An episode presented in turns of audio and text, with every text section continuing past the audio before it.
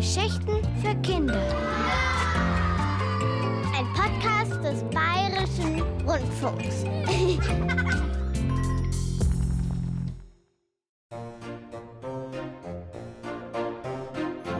Die drei Federn. Nach einem Märchen der Brüder Grimm. Es war einmal ein Fürst, der hatte drei Söhne. Gerhard, Gebhard und Gustav. Sie lebten in einem hübschen kleinen Schloss, umgeben von einem prächtigen Park, friedlichen Dörfern, saftigen Wiesen, Feldern und Wäldern. Die Frau des Fürsten war schon früh gestorben, und so kümmerte sich Julius, der fürstliche Berater, um die Erziehung der Jungen. Gerhard und Gebhard, die beiden Älteren, galten von klein auf als klug und gescheit. Nur Gustav, der Jüngste, bereitete dem Fürsten Sorge. Er war ein stilles Kind und sprach nicht viel, weshalb ihn alle für dumm und einfältig hielten und ihn, statt bei seinem Namen, nur Dummling nannten. Eines schönen Tages, das Sonnenlicht fiel freundlich durch die Blätter der Bäume, hockte der kleine Gustav am Ufer eines Baches nicht weit vom Schloss. Seine blonden Löckchen glänzten im warmen Sommerlicht. Gustav war so in die Betrachtung einer kleinen Kröte vertieft, dass er nicht bemerkte, wie sich seine Brüder hinter ihm anschlichen. Die Kröte saß auf seiner Hand und sah ihn interessiert an. Da sprangen Gerhard und Gebhard plötzlich aus dem Gebüsch und riefen Gustav! Vor Schreck riss Gustav die Arme in die Höhe und die kleine Kröte flog in hohem Bogen durch die Luft, direkt in die Hände von Gerhard. Der rannte mit seiner Beute davon, Gebhard hinterher. Gustav lief den beiden nach, durch den Park zum Schloss, über den Hof, vorbei am kleinen Wachhund Cäsar Alles gut, Cäsar. und hinein in die fürstliche Küche zu Koch Giovanni. Nicht die arme Kröte. Gerhard hielt die kleine Kröte über den Kochtopf, der brodelnd auf dem Feuer stand. In letzter Sekunde konnte Gustav sie ihm entreißen. Er rannte mit der Kröte davon, riss dabei aus Versehen den Koch, ein paar Schüsseln und den fürstlichen Berater Julius um, der unsanft auf dem Hosenboden landete. Gerhard und Gebhard halfen ihm wieder auf die dünnen langen Beine, klopften ihm den Staub vom Anzug und zu dritt liefen sie Gustav hinterher. Gustav wollte die Kröte so schnell wie möglich in Sicherheit bringen, doch als er den Teich im Schlosspark erreichte, rutschte er aus und fiel hinein. Ich steck hier fest. Ich komm hier nicht raus. Der Grund des Gewässers war so schlammig, dass Gustav mit beiden Füßen darin stecken blieb.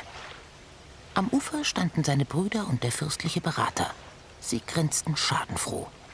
Gustav sah sie mit flehendem Blick an und bat, Kann mir jemand bitte hier heraushelfen? Haben wir da nicht etwas vergessen, Gustav? Äh, vielleicht ein klitzekleines Wort der Entschuldigung? Da kam Fürst Gundolf des Weges mit seinem Lieblingsfalken Günther auf dem Arm. Er wollte grad zur Jagd. Julius, was geht hier vor? Allerherrlichste Durchlaucht, Fürst Gundolf. Euer jüngster Sohn, Gustav, hat die Küche verwüstet. Später. Auf, auf, hol ihn heraus. Ähm, Was wartet er? Hol ihn aus dem See heraus. Julius traute seinen Ohren nicht. Er, der fürstliche Berater, sollte in den schmuddeligen See steigen und diesem nutzlosen Tölpel helfen? was für eine Schmach. Gehorsam, aber missmutig legte er seine Kleider ab und starkste auf seinen dürren, langen Beinen in Unterhemd und Unterhose durch das Wasser.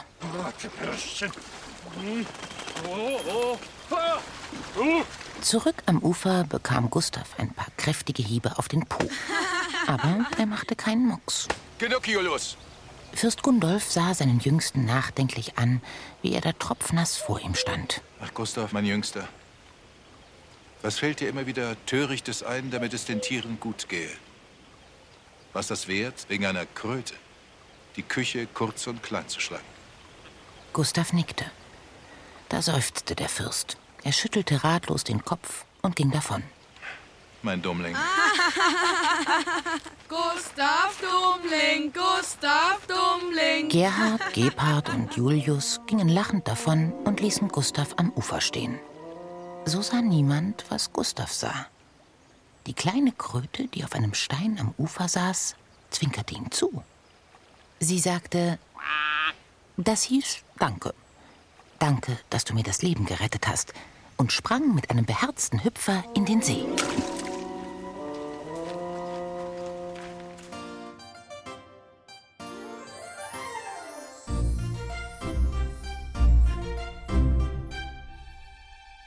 Vergingen die Jahre. Aus den Knaben wurden junge Burschen. Gerhard trug jetzt ein keckes schwarzes Oberlippenbärtchen, Gebhard einen stattlichen Bauch und Gustav hatte noch immer die hübschesten blonden Locken im ganzen Fürstentum. Doch ihr Vater, Fürst Gundolf, war alt und gebrechlich geworden. Er brauchte viel Ruhe, was seine Söhne gelegentlich vergaßen. Der Fürst hielt gerade seinen Mittagsschlaf, als seine beiden Ältesten im Hof, direkt unter dem fürstlichen Schlafzimmerfenster, den kleinen Wachhund Cäsar ärgerten. Sie hielten ihm eine Wurst vor die Nase und zogen sie jedes Mal weg, wenn der Hund nach ihr schnappte. Gustav wollte seine Brüder von Cäsar ablenken. Er schlich in die Küche und läutete die fürstliche Mittagsglocke, so laut er konnte. Von dem Radau wachte Fürst Gundolf auf. Er erschien ganz zerknittert im Fenster, die Schlafmütze schief auf dem Kopf und blickte verärgert hinunter in den Hof. Alle drei sofort zu mir. Gerhard, Gebhard und Gustav. Das haben wir dir zu verdanken. Oh, oh, das roch nach Ärger. Zähneknirschend setzten sich die Burschen in Bewegung. Da versperrte ihnen Julius den Weg und sah sie streng an. Ungehalten. Sehr ungehalten ist euer Vater. Habe ich euch nicht gesagt, dass der Leibarzt ihm absolute Ruhe verordnet hat? Julius fuchtelte energisch mit der Hand, machte auf dem Absatz kehrt und die drei trotteten im Gänsemarsch hinter ihm her. Die Treppe hoch zum Thronsaal, wo ihr Vater sie schon erwartete. Fürst Gundolf saß im Morgenmantel auf seinem gut gepolsterten Thronsessel und sah sehr müde aus. Er nickte seinem Ältesten zu. Gerd, berichte. Eure durchlauchtigste Väterlichkeit, Bruder Gebhard und ich waren am Abrichten des Hundes. Bruder Dummling tauchte auf und hat nur mit der Absicht, uns zu ärgern, Und euren vom Arzt verordneten Mittagsschlaf zu stören, die, die Essensglocke geläutet. Und zwar so laut, als sollten unsere und eure Untertanen im Dorfe das Gebimmel hören. Abrichten des Hundes? Stimmt doch gar nicht. Geärgert haben sie den kleinen Cäsar. Mein Jüngster, was erwiderst du zu deiner Verteidigung? Gustav sah seinen Vater reumütig an. Es tut mir leid, lieber Vater. Ich hatte nicht bedacht, dass Sie sich zur Ruhe gelegt hatten. Bitte verzeiht. Sei es drum, Gustav.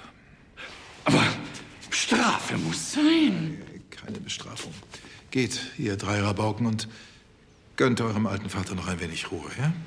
Die Jungen atmeten erleichtert auf und stürmten aus dem Saal. Doch ihr Vater sah ihnen nachdenklich hinterher.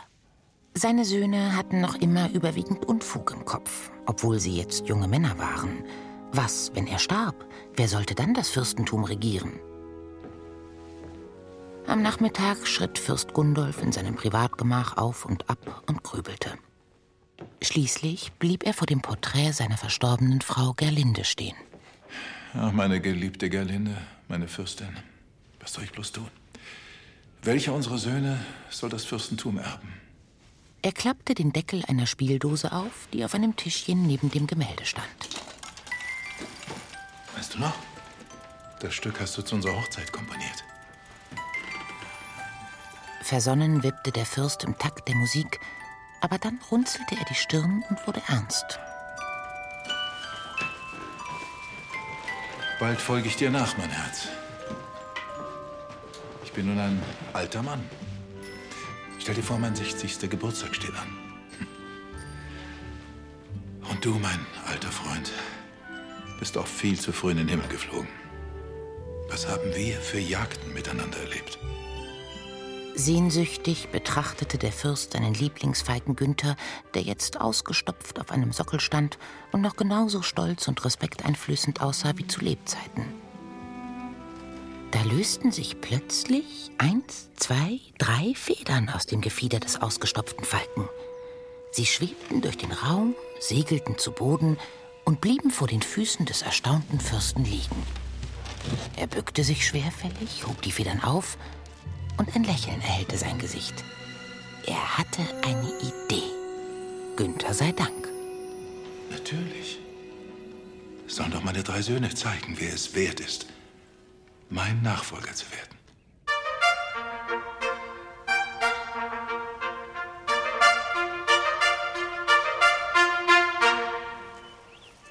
Noch am gleichen Tag versammelte sich die Hofgesellschaft im Schlosspark. Dort hatte man eine hölzerne Empore mit einem hübschen Baldachin errichtet und eigens den bequemen Thronsessel herbeigeschafft, auf dem Fürst Gundolf Platz nahm. Vor der Empore stellten sich Gerhard, Gebhard und Gustav nebeneinander auf und sahen ihren Vater erwartungsvoll an. Julius ergriff das Wort. Hört, hört! Fürst Gundolf, den Gerechten. Gerhard, Gebhard, Gustav, meine Söhne. Es ist Zeit für euren Vater, sich zur Ruhe zu setzen. Aber Vater, Bevor ich das tue, will ich mein Erbe in den richtigen Händen wissen. Deshalb hört die Aufgabe, die ich euch stelle. Zieht aus. Und wer mir den feinsten Teppich bringt, soll mir als Fürst folgen.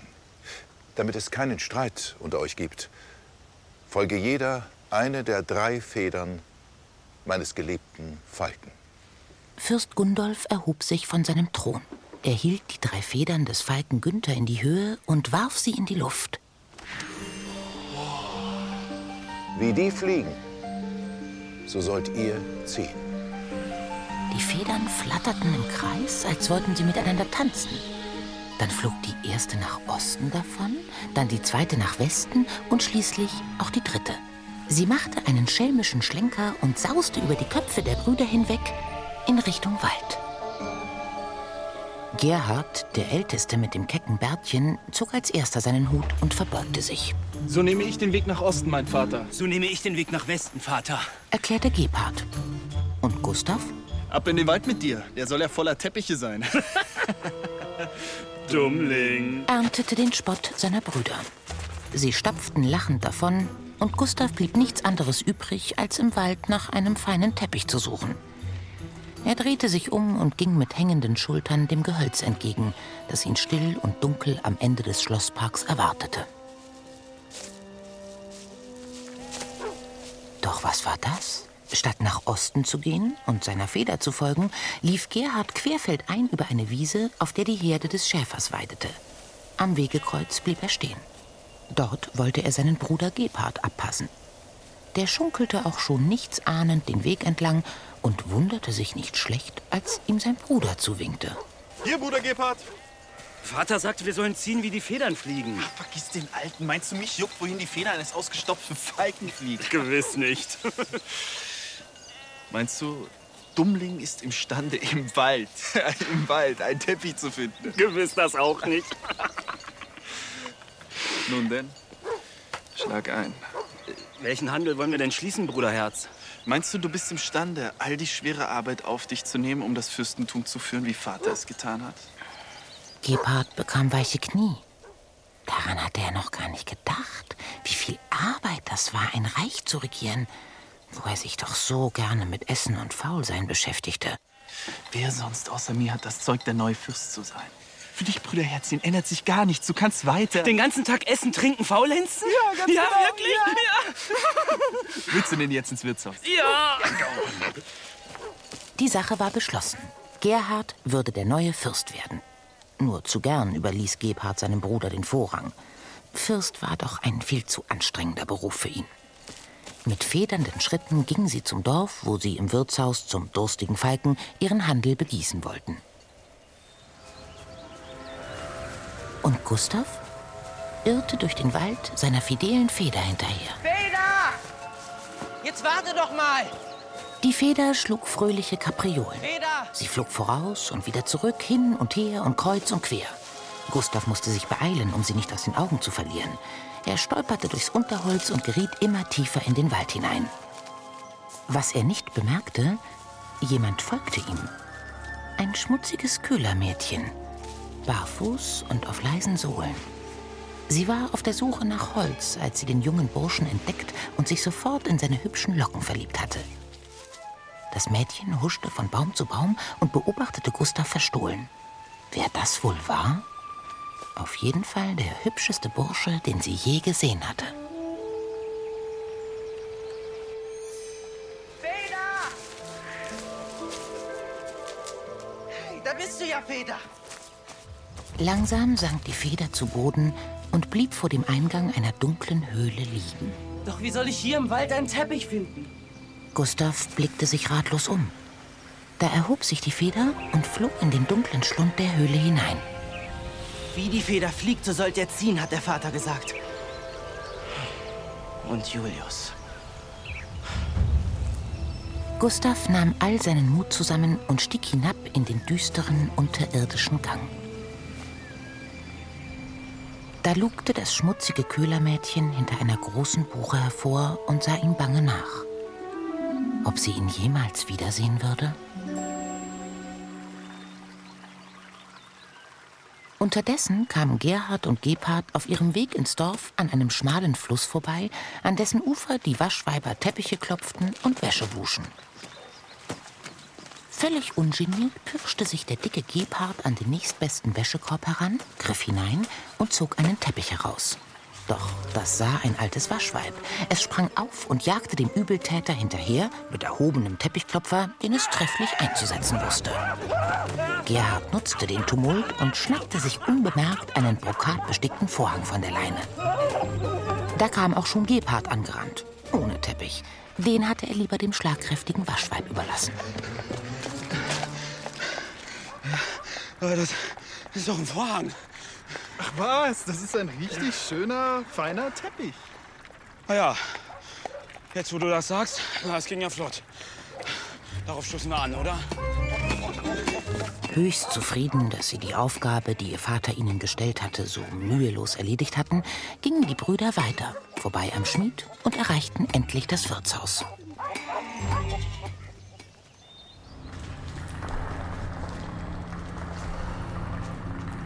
Gustav tastete sich vorsichtig Schritt für Schritt durch den dunklen unterirdischen Gang. Überall lagen Schutt und Geröll. Je weiter er sich vom Eingang entfernte, umso finsterer wurde es. Der Gang führte um eine Kurve. Da entdeckte Gustav im letzten fahlen Lichtschein eine schwere Holztür. Wer da wohl wohnen mag, so tief in der Erde? Er atmete tief ein und klopfte an. Grün und klein, Hutzelbein, Hutzelbeins Hündchen, Hutzel hin und her, lass geschwind sehen, wer draußen wär. Da öffnete sich die Tür ganz von allein. Kleine Lichter schwirrten umher und flackerten über die schwarzen Höhlenwände.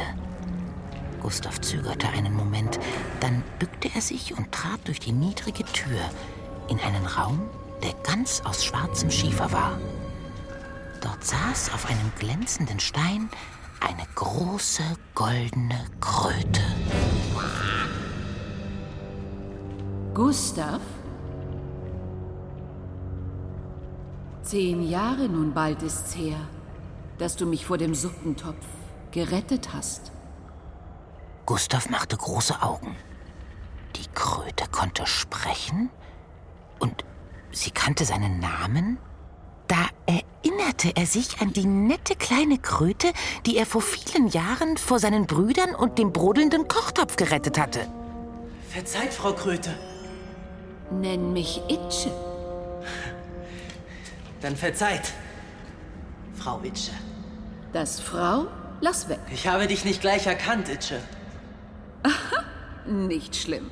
Was ist dein Begehr, Gustav? Gustav verbeugte sich höflich. Sag mir, Itsche, hast du vielleicht einen Teppich zur Hand? Wenn es gehen möge, sollte es der feinste Teppich im Fürstentum sein. Der Teppich ist im Übrigen nicht für mich bestimmt.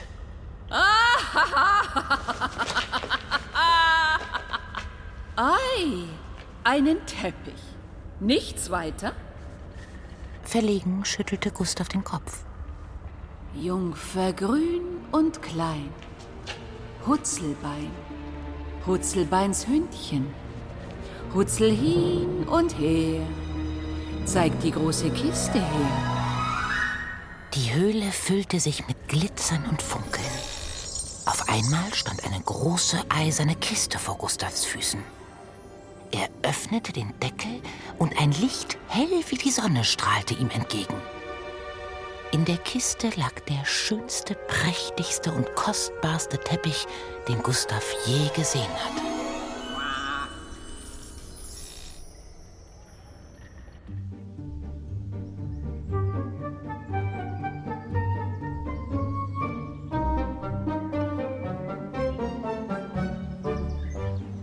Gerhard und Gebhard gut gelaunt und siegessicher das Schloss erreichten und mit dem staubigen Vorhang durch das Tor auf den Hof spazierten, trat ihnen Julius in den Weg. Höchst entsetzt. Was um Himmels Willen schleppt ihr da ins Schloss? Soll das ein feiner Teppich sein? Hey, nur ruhig, Julius. Du glaubst doch nicht, Dummling bringt aus dem Wald ein schöneres Stück. Naja, vielleicht doch. Gott zum Gruße! Gustav hüpfte mit dem prächtigsten aller Teppiche auf der Schulter über den Hof. Gerhard, Gebhard und Julius starrten ihn sprachlos an. Als sie den ersten Schock überwunden hatten, liefen sie Gustav eilig hinterher, in den Thronsaal. Dort hing Fürst Gundolf ganz schief auf seinem Thron. Er machte ein Nickerchen und bemerkte nicht, dass Gustav seinen Teppich auf dem Parkett ausrollte. Aber Gerhard und Gebhard schubsten ihn weg und warfen ihren staubigen Vorhang einfach über Gustavs prachtvollen Teppich. Ihr Vater sollte denken, das schmuddelige Etwas wäre das prächtigste, was ein Fürstentum zu bieten hätte. Aber so leicht war der Fürst nicht zu täuschen. Er wachte auf und sah eine kleine Ecke von Gustavs edlem Teppich unter dem Vorhang hervorblitzen. Energisch schob er den Lumpen beiseite und tippte zufrieden auf das geknüpfte Prachtstück, das nun zum Vorschein kam. Wer mir diesen feinen Teppich hat gebracht, soll der neue Fürst sein. Euer Jüngster hat dieses schöne Stück gebracht. Mein Dummling? Erstaunt hob der Fürst die Augenbrauen. Da machte sich Unruhe unter Julius und den Brüdern breit. Er würde doch nicht. Es sei wie versprochen. Du, Gustav. Aber, mein Fürst, bedenkt euren Ruf, wenn sich das im Fürstentum herumspricht. Was will er mir damit sagen? Als gütiger Regent könnt ihr das Fürstentum doch nicht für einen Teppich hergeben. Ja, aber äh, die Aufgabe? Ja, die Aufgabe. Natürlich. Vater, wir haben die Aufgabe falsch verstanden. Falsch verstanden. Das wird der Grund sein. Falsch verstanden wurde die Aufgabe. Aber sowas von vollkommen falsch. Habe ich nicht recht, Gebhard? Und wie du recht hast, Gerhard, vollkommen falsch verstanden. Da haben Sie es. Zwei von dreien haben die Aufgabe falsch verstanden. Um der Gerechtigkeit Genüge zu tun, müssen Sie eine neue Aufgabe stellen. Und wer um Gottes Willen hat die Idee in die Welt gesetzt, einen Teppich zu verlangen? Ein Geschmeide vielleicht oder eine Braut, aber doch keinen Teppich. Was ist schon Besonderes an einem Teppich? Oder kann der Teppich etwa fliegen, Dummling?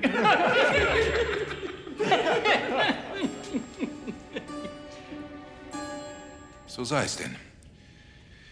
Eine neue Aufgabe. Na, das haben sie ja fein hinbekommen, die drei. Erst die Aufgabe vermasseln und dann so lange auf den Fürsten einreden, bis er nachgibt. Aber Gustav nahm es gelassen. Was Geduld und Gutmütigkeit anging, war er seinem Vater sehr ähnlich.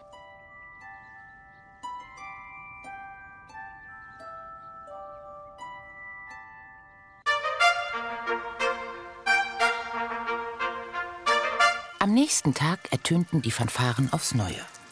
Ihr Klang drang bis tief in den Wald zum Kohlenmeiler, einem kleinen Hügel, in dem Kohle gebrannt wurde. Dort lebte das schmutzige Köhlermädchen, ganz allein in einem ärmlichen Zelt. Die Kohle verkaufte sie an die Leute im Dorf. Als sie die Fanfaren hörte, schreckte das Mädchen hoch. Was hatte das zu bedeuten?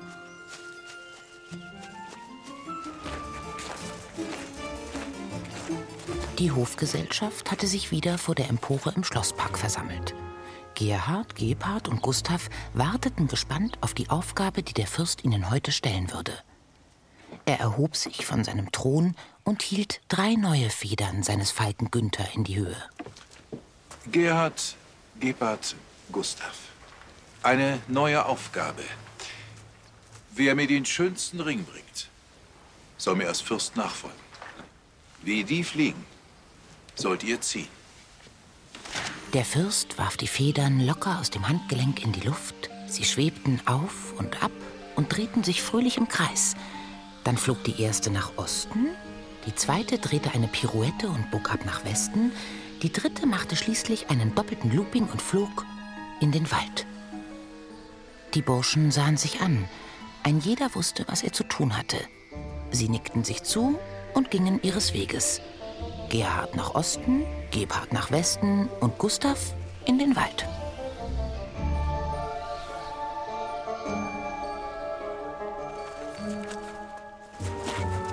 Bin ja gleich wieder bei dieser, hä? Musst du nur noch Hackebeile machen, schöne Safe für die kleine Hasilein. Giovanni, der fürstliche Koch, stand im Hof vor dem Hasenstall, in der einen Hand ein Messer, in der anderen eine Mohrrübe. Die verfütterte er an den zukünftigen Geburtstagsbraten. Ahnungslos knabberte das Häschen am Gemüse. Morgen würde der Fürst seinen 60. Geburtstag feiern. Natürlich sollte ihm seine Lieblingsspeise kredenzt werden, und das war nun mal Hasenbraten. Doch erst musste noch das Schlachtermesser geschärft werden. Oh, gleich haben geschlagen letzte Hasi-Stündlein. Giovanni setzte sich an den Schleifstein in der Küche. Da huschte auf einmal das Köhlermädchen über den Hof. Es war dem Klang der Fanfaren bis zum Schloss gefolgt und hatte zufällig den Koch, den Hasen und das Messer gesehen und eins und eins zusammengezählt. Sie schlich zum Hasenstall, öffnete die Holztür, griff sich den Hasen, da drehte sich der Koch um, aber zu spät. Das Mädchen lief mit dem Hasen davon. Sie war so schnell, der klapprige Koch konnte sie nicht mehr einholen. Der herrliche Hasenbraten war futsch. Unterdessen gingen unsere Helden auf der Suche nach dem schönsten Ring. Na nun, einer ging nicht, sondern er stand. Statt seiner Feder zu folgen, lehnte Gerhard wieder lässig am Wegekreuz und wartete auf seinen Bruder, der soeben um die Ecke bog. Was für ein Zufall, dich hier zu treffen, Bruder. Ist das nicht gen Osten, wohin meine Feder geflogen ist? Ich könnte schwören, dass es hier nach Westen geht. Ja, einerlei. Einen Ring zu finden wird uns wohl glücken. Ne? Nein. Doch. Ja? Eine Schenke bei einem Krug Bier. Nein. Doch. Oder zwei? Spielen wir einen Plan? Nein. Doch. Und Dummling? Dummling kriecht im Wald umher, strohdumm wie er ist. Nein. Doch. Oh. Gehen wir ins Wirtshaus? Ja. Zwei Brüder, ein Wort. Wirtshaus. Während sich Gerhard und Gebhard die Arbeit wieder möglichst leicht machten, war Gustav tapfer seiner vergnügten Feder gefolgt, die ihn an einen Bach im Wald führte. Dort angekommen, staunte er nicht schlecht. Auf einem Baumstumpf saß ein schmutziges Mädchen und auf ihrem Schoß hockte Gabriel, der fürstliche Hasenbra, äh, Hase. Wie bist du denn an den Hasen gekommen? Wieso willst du das wissen? Kennst du den Hasen? Ich war dabei, als er zur Welt kam. Tatsächlich? Dann musst du ja der Sohn des Kochs sein. Aus seinem Hackebeil habe ich das arme Tier nämlich gerettet. Das hast du getan? Das nenne ich mutig. Gustav sah das Mädchen beeindruckt an. Doch sie zog sich hastig die Kapuze ins Gesicht. Sag, warum versteckst du dein Gesicht vor mir? Naja, es war ziemlich rußverschmiert. Besser, du siehst es nicht. Das Mädchen setzte den Hasen auf die Erde. Im Wald wirst du bestimmt glücklicher als im Kochtopf. Lauf mir zu und hab ein schönes Leben. Der Hase blieb kurz sitzen, dann hoppelte er davon.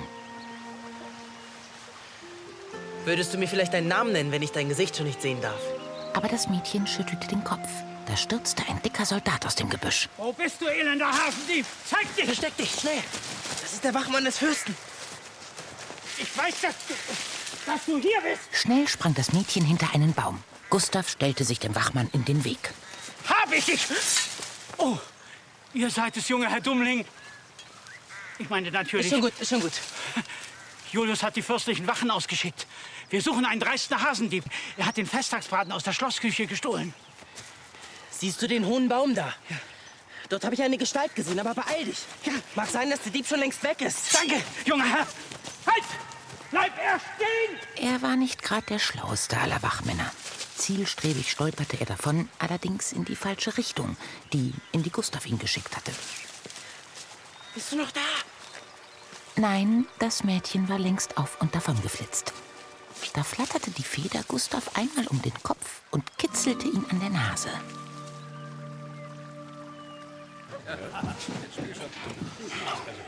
Gerhard und Gebhard saßen im Wirtshaus zum durstigen Falken und hatten schon das zweite Bier bestellt. Die dicke Bertha, Gebhards Lieblingsmarkt, stellte schwungvoll zwei große Krüge vor ihnen auf den Tisch. Zum Wohle, die Herren. Ah? Gebhard sah Bier und Markt entzückt an, aber Gerhard hatte schlechte Laune. So schlechte, dass sein Oberlippenbärtchen nervös zuckte. Komm jetzt, wir brauchen einen Ring. Ja, aber das schöne Bier, Bruderherz. Dann bleib halt sitzen. Gerhard nahm seinen Hut und verließ wütend die Wirtschaft. Draußen fiel sein Blick auf einen alten Mann, der auf einer Bank vor der Schenke saß und genüsslich an seiner Pfeife zog. Da ist ja mein Ring. Am Pfeifenhals hing tatsächlich ein kleiner silberner Ring. Den wollte der alte Mann aber nicht hergeben. An Gerhards gierigem Blick erkannte er sofort, was der vorhatte. Der alte Mann sprang auf und rannte davon. Gerhard jagte ihm hinterher. Bleib stehen, alter Mann. Über den Dorfplatz, vorbei am Misthaufen und hinein in den Schweinestall. Ein kräftiges Handgemenge begann. Der alte Mann wehrte sich tapfer, aber vergeblich. Ein kräftiger Schubser von Gerhard und er ging zu Boden. Gerhard zog den Ring vom Pfeifenhals, zupfte sich etwas Stroh vom Hut und verließ den Stall als Sieger. Vor der Tür hielt er seine glitzernde Trophäe ins Sonnenlicht. Ausgezeichnet gemacht, eure Durchlaucht, Fürst Gerhard. Auf dem Rückweg sammelte er Gebhard im Wirtshaus ein und sie gingen satt und zufrieden zurück zum Schloss.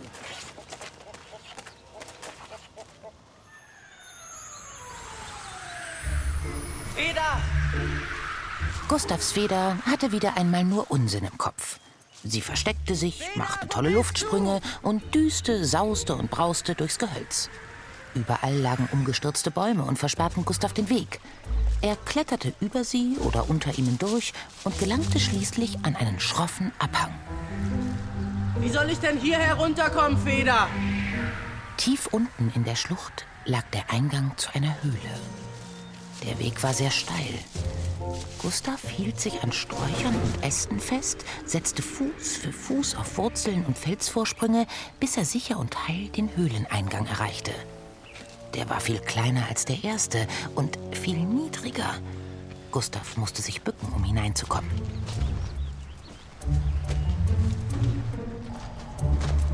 Er war noch nicht weit gegangen, da erkannte er, wohin der Gang führte. Da geht es ja zur guten Itsche. Zuversichtlich ging Gustav weiter. Der Gang war eng und verwinkelt. Er machte eine Kurve und noch eine. Da stand Gustav vor der schweren Holztür. Er hob die Hand und klopfte. Jungfer grün und klein, Hutzelbein, Hutzelbeins Hündchen, Hutzel hin und her. Lass geschwind sehen, wer draußen wär. Die Tür öffnete sich langsam. Gustav ging hindurch in die schwarze Schieferhöhle und verbeugte sich vor der großen Kröte. Liebe Itsche. Sei willkommen, Gustav. Danke, Itsche. Was führt dich zu mir? Der Teppich, Itsche, den du mir gegeben hast, fand großen Gefallen bei meinem Vater, dem Fürsten. Und weil er ihm so vortrefflich die Augen schmeichelte und er zufrieden war, wie ich die Aufgabe meisterte, bittet er nun um den schönsten Ring im Fürstentum. Ei, so ist das. Verstehe, Gustav. Schließe geschwind deine Augen. Warum? Naja, ähm, weil die Kröte zu würgen begann. Ihr Bauch blubberte und zitterte und vibrierte.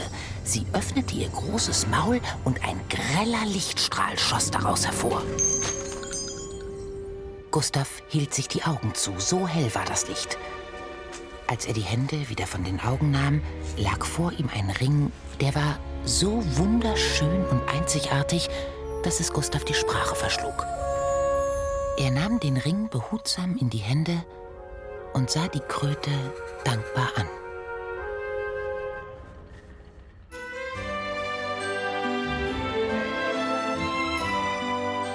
Im Schloss unterhielt derweil Gerhard die versammelte Hofgesellschaft mit Lügengeschichten von beachtlichem Kaliber.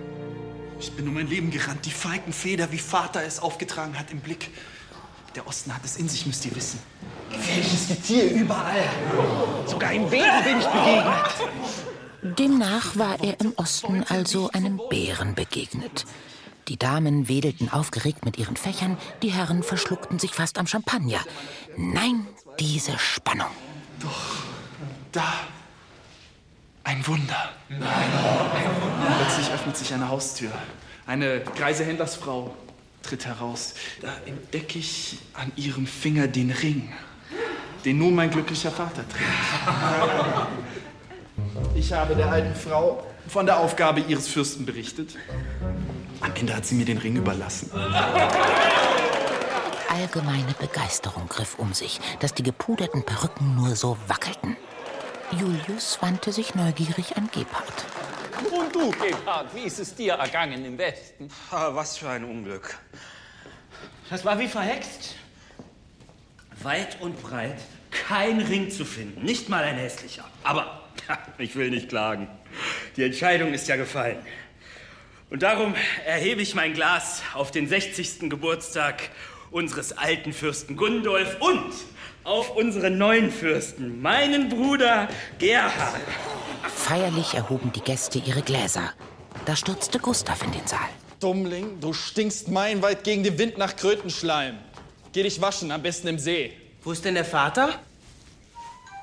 Der stand am Fenster und betrachtete den Ring, den Gerhard ihm mitgebracht hatte. Er drehte ihn zufrieden zwischen seinen kräftigen Fingern, doch plötzlich gab der Ring nach und hatte eine große Delle. Denn es war ja nur ein Pfeifenringlein aus billigem Blech. Erbost drehte sich der Fürst zu Gerhard um. Das nennst du den schönsten Ring im Fürstentum. Gerhard wird einen neuen Ring besorgen. Er muss einer Betrügerin auf den Leim gegangen sein. Herr Vater, Dummling, was ist? wollt ihr einstweilen diesen Ring nehmen, bis der arme, betrogene Gerhard einen schöneren gefunden hat? Gustav reichte dem Fürsten den herrlichen Ring, den er von der Itsche bekommen hatte. Die Edelsteine funkelten in allen Farben des Regenbogens. Er war so fein gearbeitet und so edel, alle drängten sich um Gustav und wollten einen Blick auf das Schmuckstück erhaschen. Fürst Gundolf sah seinen Sohn ergriffen an. Gustav, mein Jüngster. Und bekam einen Schwächeanfall. Oh, den Thron! Geschwind, geschwind! Und den Leibarzt!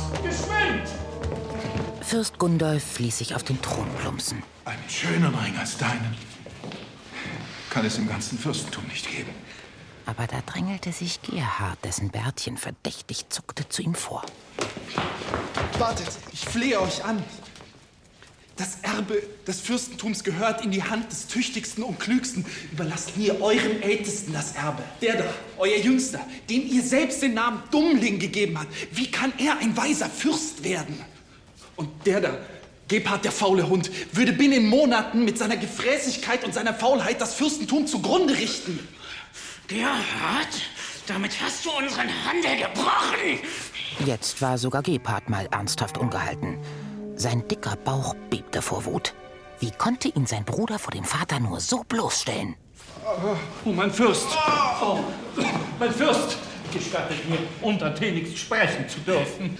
Gebhard hat keinen Ring gefunden, nicht einmal einen hässlichen, trotz der Mühen, die er sich gegeben hat. Gerhard hat sich lebensgefährlichen Gefahren gestellt und ist im Dorf einer Betrügerin anheimgefallen. Sein Ring ist wertlos, da haben euer Durchlaucht vollkommen recht. Doch ist es seine Schuld? Und Gustav, ja, ja, euer Gnadenmeer hat den schönsten Ring gefunden, wie ihr aufgetragen habt. Doch seht nur, in was für einem bemitleidenswerten Zustand ihr seid. Was für ein Unglück. Oh, Gustavs Ring hätte euch fast das Leben gekostet. Welchen Rat habt ihr für mich? Erschöpft sah Fürst Gundolf seinen Berater an, der ganz zerknirscht vor ihm auf dem Boden kniete. Eine letzte Aufgabe soll die Entscheidung herbeiführen. Besonders originell fand der Fürst die Idee zwar nicht, aber er war einverstanden. Denn schließlich sind aller guten Dinge drei.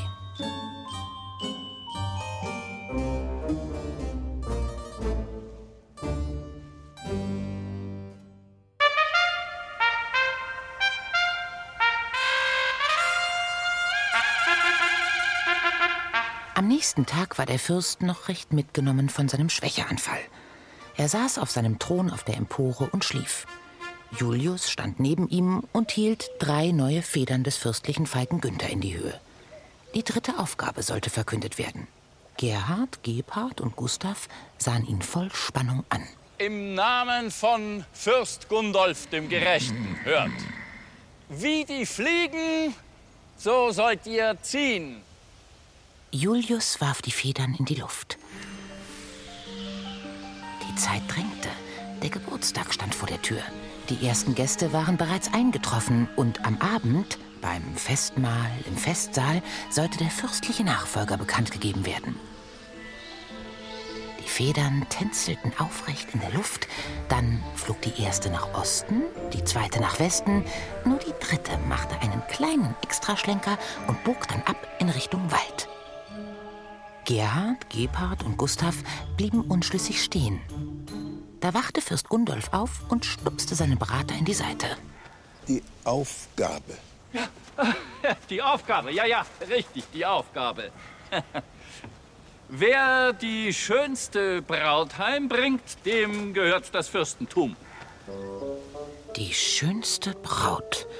Nun denn, so soll es sein, dachten Gerhard und Gebhard und brachen auf.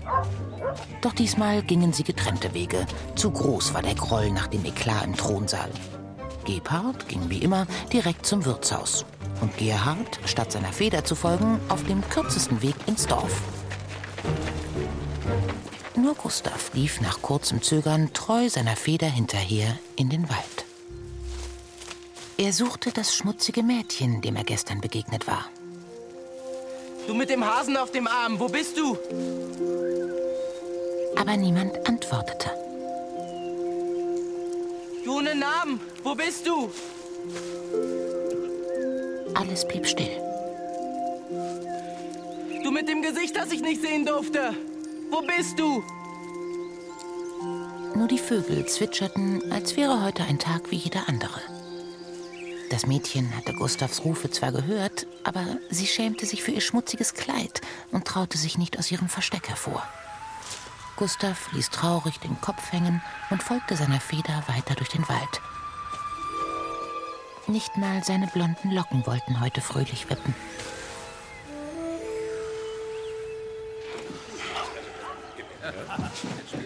Gebhard saß auf seinem Stammplatz im Wirtshaus zum durstigen Falken und runzelte nachdenklich die Stirn. Die schönste Braut. Woher nehmen wir nicht stehlen? Da kam eine junge Magd herein. Die vielleicht.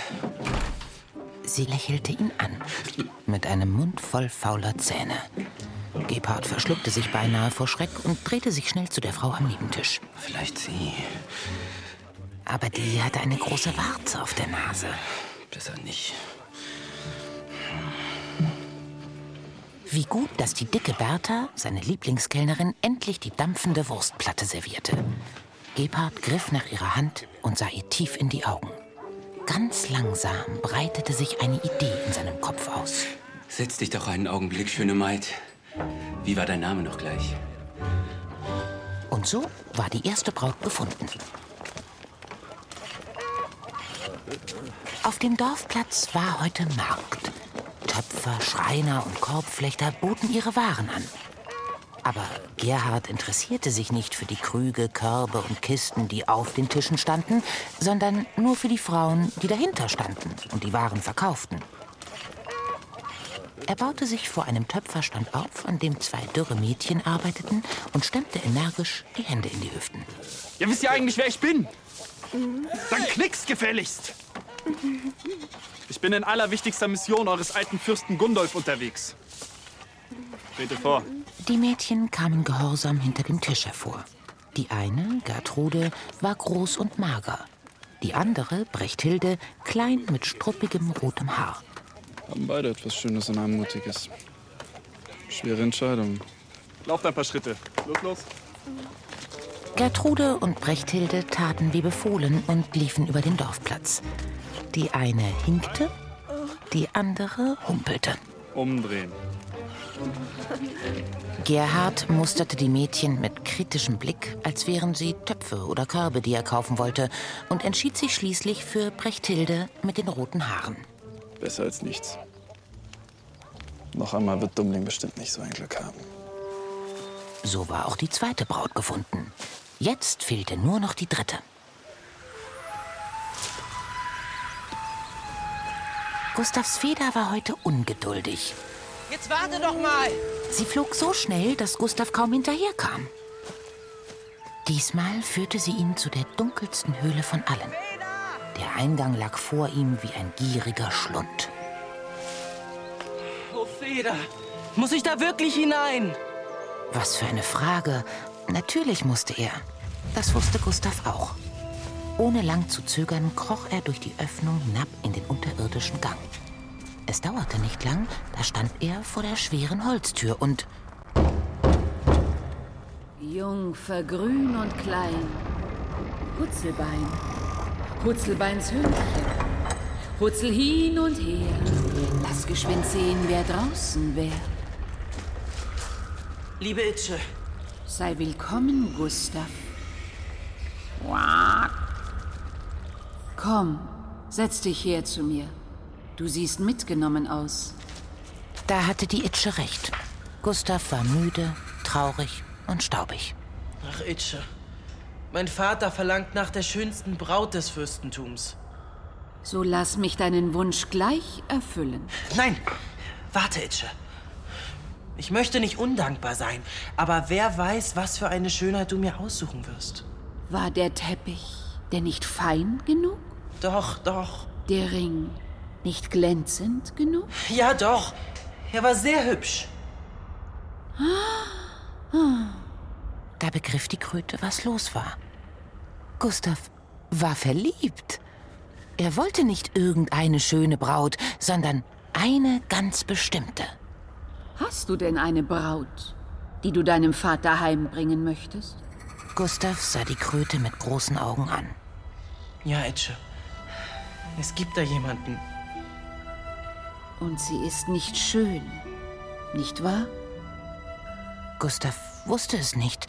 Unter der Kapuze und dem Ruß hatte er sie ja gar nicht richtig sehen können. So, so. Wie heißt sie denn, deine Auserwählte? Auch das wusste er nicht. Wo lebt sie denn, die ohne Namen? Im Wald habe ich sie gesehen. Ein Köhlermädchen vielleicht. Das Gesicht ist schwarz vor Ruß. Sie trägt ein grünes Kleid mit einem weiten Umhang. Kennst du sie vielleicht? Wer weiß, ob ihr Gesicht nicht verunstaltet und hässlich ist. Viel gesehen hast du ja wohl nicht von ihr. Nein, viel gesehen habe ich nicht. Aber gespürt habe ich die Fremde. Hier drin. Ganz fest presste sich Gustav die Hand aufs Herz. Das machst du schon ganz richtig. Mein guter Gustav, folge nur weiter deinem Herzen.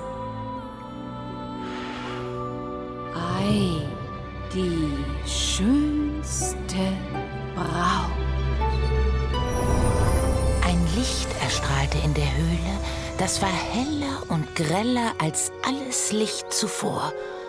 Gustav vergrub sein Gesicht in der Armbeuge. Als er den Arm vom Gesicht nahm, stand er auf einer Wiese. Er trug einen feinen weißen Anzug, wie ein Bräutigam. Gustav blinzelte ins Sonnenlicht. Und wo, ist das Mädchen ohne Namen aus dem Wald? Suchst du etwa nach mir? Gustav drehte sich um und da stand das schönste, netteste und klügste Mädchen der Welt vor ihm. Das Köhlermädchen in ihrem grünen Kleid. Aber sie war nicht hässlich, sondern wunderschön. Und sie war auch nicht mehr schmutzig, sondern blitzblank geschrubbt. Der Sohn des Kochs bist du wohl nicht? Die beiden sahen sich an, reichten sich die Hände und waren sehr, sehr glücklich. Nun war auch die dritte Braut gefunden.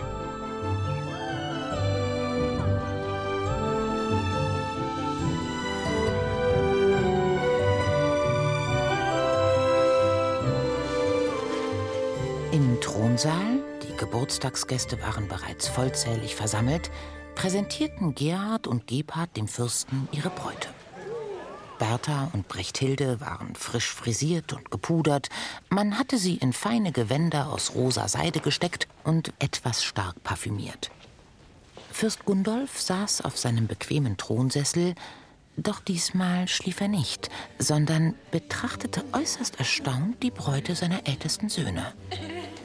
Da betrat Gustav den Saal, Hand in Hand mit seiner Braut. Herr Vater! Die Menge teilte sich ehrfürchtig. Man war sprachlos vor Staunen. Ein Wunder, dass niemand in Ohnmacht fiel. Aber Gerhard hatte den ersten Schreck schnell überwunden und setzte zum gewohnten Gezeter an. Nein, Vater, nicht den Dummling. Nicht den Dummling, Vater, nein. Euer Durchlaucht, da muss ein Betrug vorliegen. Die Schönheit an Gustavs Arm ist nicht von dieser Welt, geschweige denn aus eurem Fürstentum. Mein Sohn, du hast Julius gehört. Wer ist deine schöne Braut? Und woher kommt sie? Ihr Name ist Barbara. Und sie kommt sehr wohl aus unserem Fürstentum. Sie ist aus dem Wald zwischen Schloss und Dorf. Jüngster meiner Söhne. Dreimal hast du die Aufgabe nach meinem Wunsch erfüllt. Dreimal haben sich deine Brüder nicht allzu viel Mühe gemacht. Nun ist es genug. Die Entscheidung ist gefallen. Der Fürst hatte entschieden. Ein für allemal. Gustav sollte ihm auf den Thron folgen. Sein Nachfolger stand fest und der hatte nicht nur die anmutigste Braut, sondern auch die klügste. Im Fürstentum sollte nie wieder ein Tier grundlos gequält oder geärgert werden. Alle Lebewesen wurden fortan mit Respekt behandelt. Barbara und Gustav fassten sich glücklich bei den Händen und begannen zu tanzen. Die Gäste taten es ihnen gleich, und bald wogte im ganzen Saal eine bunte, fröhliche Menge.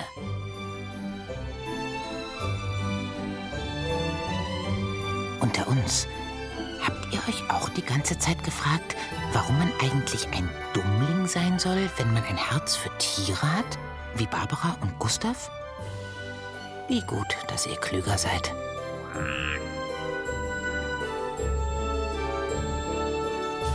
Das war das Märchen Die drei Federn nach den Brüdern Grimm.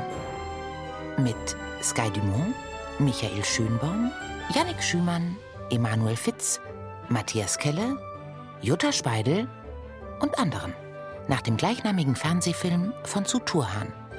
Erzählerin Xenia Thieling. Ton und Technik Josef Anglohr. Atrium Studios München. Hörfunkbearbeitung und Regie Olga Luise Dommel. Redaktion Kai Frohner. Eine Produktion des Bayerischen Rundfunks 2021.